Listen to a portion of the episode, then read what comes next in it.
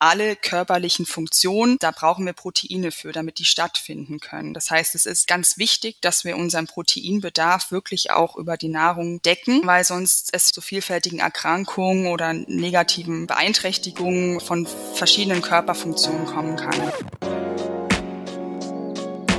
Hey liebe Leute, schön, dass ihr wieder dabei seid beim Coro Podcast. Ich bin Leonie und heute sprechen wir über das Thema Eiweiß. Bei Eiweiß denken viele Leute wahrscheinlich direkt an Sportlerinnen, Proteinshakes und den Muskelaufbau. Eiweiß ist aber nicht nur wichtig für Kraftsportlerinnen, die ihre Muskeln sprießen lassen wollen. Eiweiße sind an sämtlichen Prozessen, die in unserem Körper ablaufen, beteiligt und deswegen ist es auch so wichtig, ausreichend zu sich zu nehmen. Aber was heißt ausreichend eigentlich in diesem Zusammenhang und schadet ein Eiweiß-Overload beim Körper? Über all das und noch viel mehr spreche ich in der heutigen Podcast-Episode mit Dr. Juliane Heidenreich. Sie ist Juniorprofessorin für Ernährung und Sport an der Uni Mainz.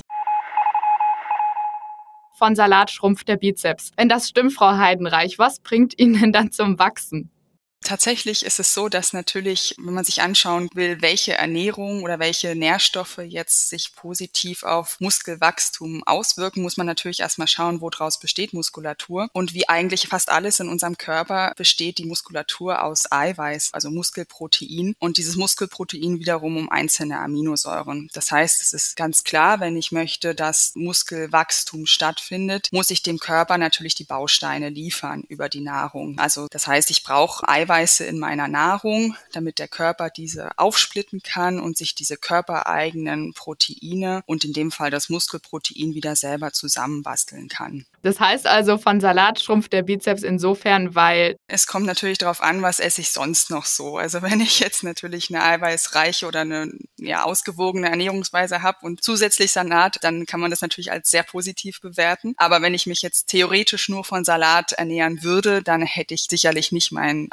Eiweißbedarf gedeckt wenn Sie jetzt auch gerade davon sprechen, das ist ein Grundbaustein von jedem Körper, also nicht nur von Sportlern. Warum sind Proteine wichtig für jeden? Weil es verstehen manche ja falsch. Sie denken, okay, ich mache keinen Sport, ich brauche kein Eiweiß. Alles aus unserem Körper besteht eigentlich aus ähm, Proteinen. Also wir haben in unserem Körper, wenn ich richtig die Zahl im Kopf habe, mehr als 30.000 verschiedene Proteine. Also jede Zelle besteht aus Proteinen. Also es betrifft jetzt nicht nur die Muskulatur oder in dem Fall das Muskelprotein, sondern alle körperlichen Funktionen Funktion, da brauchen wir Proteine für, damit die stattfinden können. Das heißt, es ist ganz wichtig, dass wir unseren Proteinbedarf wirklich auch über die Nahrung decken, weil sonst es zu vielfältigen Erkrankungen oder negativen Beeinträchtigungen von verschiedenen Körperfunktionen kommen kann. Das heißt, es ist für uns alle extrem wichtig, dass wir ausreichend Proteine konsumieren, nicht nur die Sportler ausreichend Proteine und der Proteinbedarf. Was kann man sich darunter vorstellen? Wie viel Eiweiß am Tag sollte man ungefähr zu sich nehmen? Genau, das ist äh, sehr unterschiedlich. Also für die Allgemeinbevölkerung gilt die Empfehlung von der Deutschen Gesellschaft für Ernährung, dass äh, man etwa 0,8 Gramm pro Kilogramm Körpergewicht pro Tag an Protein zu sich nehmen sollte. Damit ist der Bedarf für die, sag ich mal, normalen Körperfunktionen in, in der Regel gedeckt. Und tatsächlich ist es so, dass ich natürlich in bestimmten Situationen auch einen erhöhten Proteinbedarf habe. Und eine dieser Situationen ist natürlich, wenn ich sehr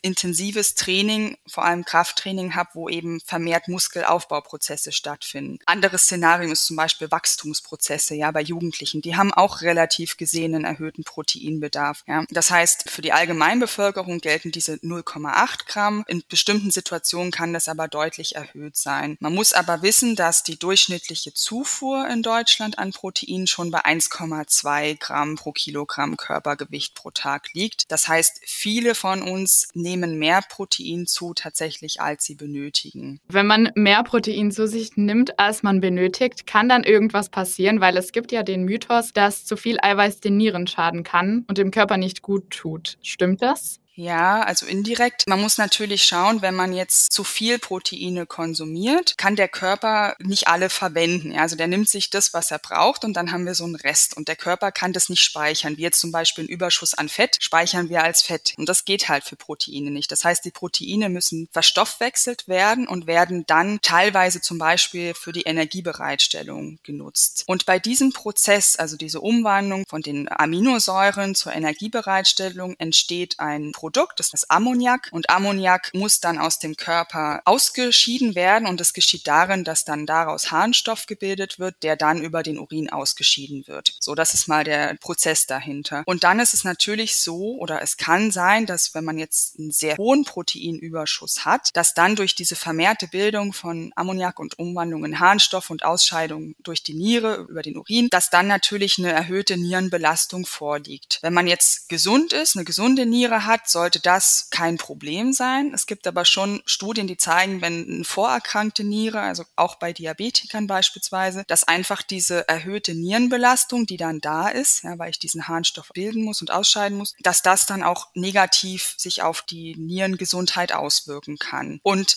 es gibt derzeit tatsächlich keine Studien, die zeigen, dass bei einer gesunden Nierenfunktion, dass eine sehr hohe Proteinzufuhr sich äh, tatsächlich irgendwie nachteilig auf die Nierenfunktion auswirkt oder Nierenerkrankung fördert. Man kann es aber auch nicht ausschließen. Also das ist das WHO-Statement dazu. Und deswegen gilt gerade die Empfehlung, dass man nicht mehr als das Doppelte der empfohlenen Proteinzufuhr zu sich nehmen sollte, zumindest über einen längeren Zeitraum. Wir sind ja jetzt gerade eben beim Thema, ob es dann dem Körper schadet, wenn man zu viel Eiweiß zu sich nimmt. Aber wie kann man sich das generell vorstellen? Man nimmt jetzt wirklich mehr Eiweiß zu sich, als man sollte. Wird es dann vom Körper gar nicht mehr richtig aufgenommen? Es wird auf jeden Fall aufgenommen. Also der Verdauungsprozess findet statt. Das heißt, die Proteine werden aufgesplittet, werden absorbiert, also gelangen in die Darmschleimhaut und die einzelnen Aminosäuren baut sich der Körper dann so zusammen, wie er es gerade braucht. Also unser gesamter Proteinhaushalt, also alle Zellen, die sind ja ständig in Erneuerung. Das heißt, der Körper baut alte Zellen ab, alte Proteine, ersetzt es wieder durch neue. Also man hat so einen Proteinpool oder Aminosäurenpool, wo der Körper sich das immer so rauszieht, was er jetzt gerade braucht. Und in dem Moment, wo ich dann zu viel habe, wie gesagt, kann ich das nicht speichern. Und das muss dann eben irgendwie anders wieder ausgeschieden werden. Ja, in dem Fall wird es dann eben zur Energiebereitstellung genutzt. Ja, das heißt, ich kann damit eben körperliche Aktivität etc., den Leistungsumsatz sozusagen daran beteiligen und da entsteht dann eben dieser Ammoniak als Endprodukt bei diesem Stoffwechselvorgang. Das heißt also, man kann sich das nicht so vorstellen, wenn man zu viel aufnimmt, der Körper speichert. Nein, genau. Ja, also man muss tatsächlich jeden Tag auf eine ausreichende Proteinzufuhr achten, ja, weil ich eben diese Speicherung nicht machen oder der Körper die Proteine nicht als Protein speichern kann. Das heißt, man muss jeden Tag darauf achten, dass man wieder sich bedarfsdeckend oder proteinbedarfsdeckend ernährt. Okay, und Sie haben ja vorhin schon erwähnt, wenn man Sport macht, dann sieht der Bedarf natürlich ein bisschen anders aus, wenn man gerade auch das Ziel hat, effektiv wirklich Muskeln aufzubauen. Wie ist es dann, wenn man ins Training geht? Wann sollte man da Eiweiß zu sich nehmen?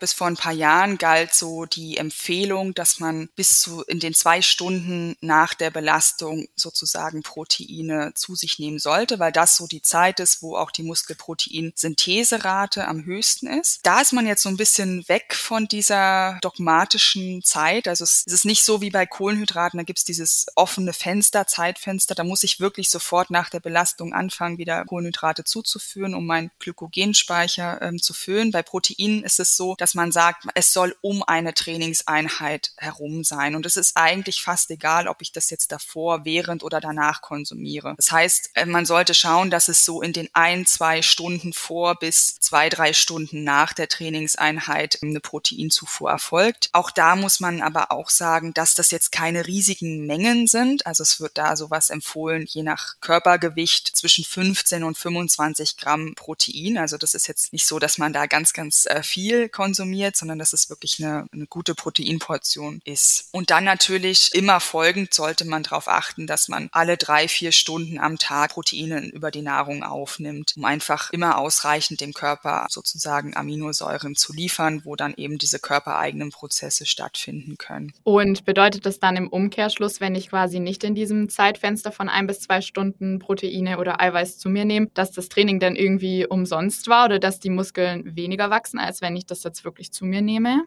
Also die Studien, die es dazu gibt, die zeigen halt, dass diese Muskelproteinsyntheserate gesteigert werden kann, wenn ich, also nehmen wir mal an, wir haben jetzt das gleiche Training und einmal nehme ich nach dem Training Proteine und einmal nicht, ist die Muskelproteinsyntheserate höher, wenn ich tatsächlich auch Proteine nach dem Training oder vor dem Training sozusagen zur Verfügung habe, damit der Körper überhaupt diese Muskelproteinsynthese starten kann. Also wenn ich kein, keine Proteine zur Verfügung habe, dann kann dieser Prozess nicht ablaufen. Das heißt, es wird zu einem Anstieg der Proteinsyntheserate kommen, der Muskelproteinsyntheserate kommen, auch wenn ich jetzt nicht äh, Proteine äh, zugeführt habe, weil ich vielleicht auch noch ein bisschen was so im, im Körper habe, im Pool, was der Körper nutzen kann. Aber ich kann schon diesen Anstieg sozusagen erhöhen, also auf ein bestimmtes Maß erhöhen, wenn ich eben Proteine zur Verfügung habe, wo der Körper sich die Bausteine holen kann. Jetzt sind wir ja schon ein bisschen tiefer in dem Eiweißthema. Es gibt ja verschiedene Formen von Eiweiß, also beispielsweise das vegane Proteinpulver besteht zum Teil aus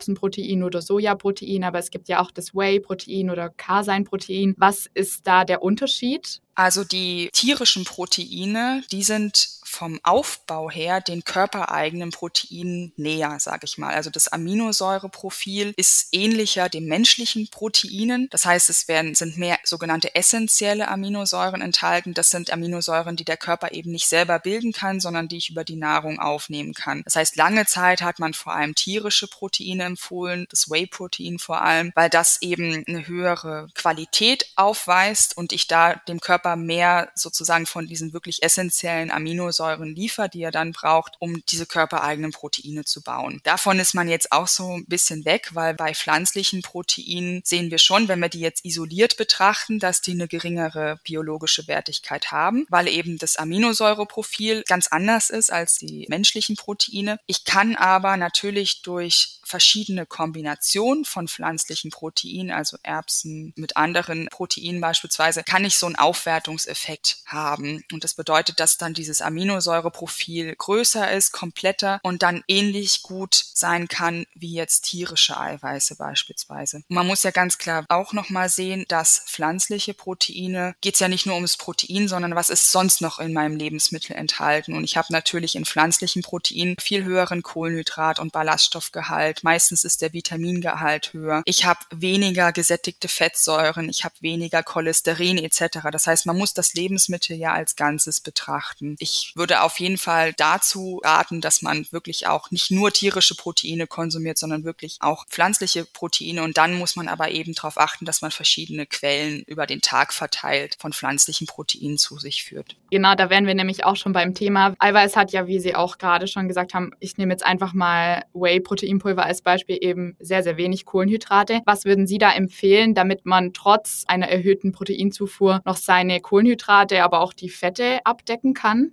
Also generell ist es so, dass jetzt ja der Proteinbedarf auch nicht exorbitant hoch ist, auch wenn man das immer meint. Also ich habe ja schon gesagt, es gelten diese 0,8 Gramm für die Allgemeinbevölkerung. Bei Sportlern, also die mindestens fünfmal die Woche trainieren, das erreichen ja auch viele Hobbysportler nicht. Da sagt man dann, da ist der Bereich bei den meisten Personen zwischen 1,2 und 1,6 Gramm pro Kilogramm Körpergewicht pro Tag. Wir haben über unsere normale Ernährung im Durchschnitt in Deutschland ja schon 1,2 Gramm. Gramm. Das heißt, für die aller, allermeisten Menschen, die brauchen tatsächlich jetzt nicht, nur weil sie ein Krafttraining starten, extrem auf ihre Proteinzufuhr zu achten, weil die meist eh schon höher ist als das, was ihr Bedarf ist. Es gibt natürlich Ausnahmesituationen, wo der Bedarf auch mal an die zwei Gramm, vielleicht sogar drüber gehen kann. Da können wir vielleicht dann auch noch mal drüber sprechen. Aber generell möchte ich auch noch mal diesen Stellenwert vom Protein ein bisschen relativieren. Ja, also Proteine sind nicht alles. Und selbst wenn ich 1,2 oder 1,6 Gramm pro Kilogramm Körpergewicht pro Tag zuführe, habe ich noch genügend Platz, sag ich mal, um Kohlenhydrate, Fette etc. zuzuführen. Ja, also einen Gesamtenergiebedarf. Und ich appelliere auch nochmal daran, dass man durch den Verzehr von proteinreichen Lebensmitteln, also nicht isolierte Nahrungsergänzungsmittel, sondern durch Lebensmittel, die proteinreich sind, automatisch ja dann natürlich auch Kohlenhydrate enthält, auch einen gewissen Anteil an Fetten, ähm, Vitamine, Ballaststoffe etc., sekundäre Pflanzenstoffe. Das sind ja alles so Dinge, die auch wichtig sind. Und in dem Moment, wo ich einen isolierten Proteinshake ähm, nehme, wo nur noch Erbsenprotein drin ist oder Whey oder was auch immer, verliere ich diese ganzen anderen Dinge, die auch noch wichtig sind. Also dieser Fokus nur auf Proteine und zu schauen, habe ich jetzt hier meine zwei Gramm pro Kilogramm Körpergewicht pro Tag, das finde ich ist ein bisschen einseitig gedacht. Also muss sich auch schauen, was, was benötigt der Körper sonst noch so. Wenn wir jetzt ja schon sehr tief in der Materie sind, man hört manchmal von dem Thermic Effect of Food in Bezug auf Eiweiß. Was ist denn das genau?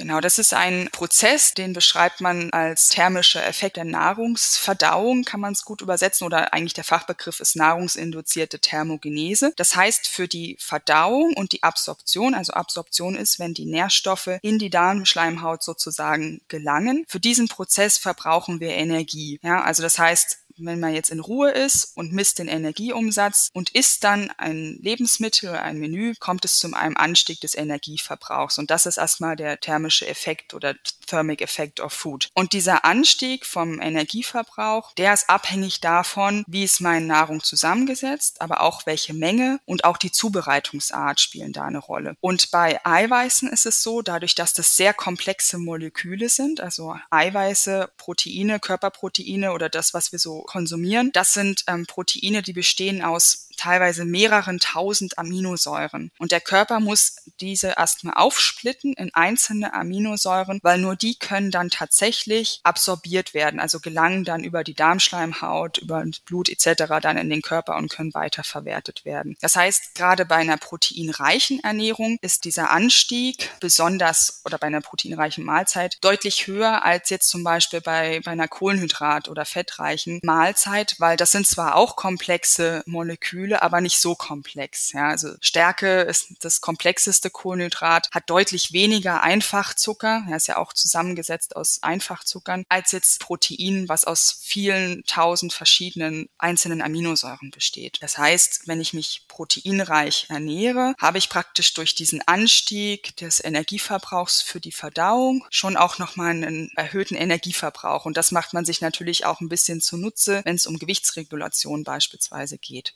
Noch ein Satz dazu. Insgesamt beträgt der Anteil von dieser nahrungsinduzierten Thermogenese zwischen 8 und 15 Prozent des Gesamtenergieverbrauchs. Das hört sich jetzt erstmal nicht so viel an, aber wenn man das jetzt mal auf einen Energieverbrauch von etwa 2000 Kalorien am Tag umrechnet, macht es schon so ein, 200 Kalorien aus wenn man bedenkt, dass es ja eigentlich heißt, dass Eiweiß der sättigendste Makronährstoff so quasi ist. Wenn dann wieder Kalorien dabei verloren gehen, warum ist dann Eiweiß so sättigend?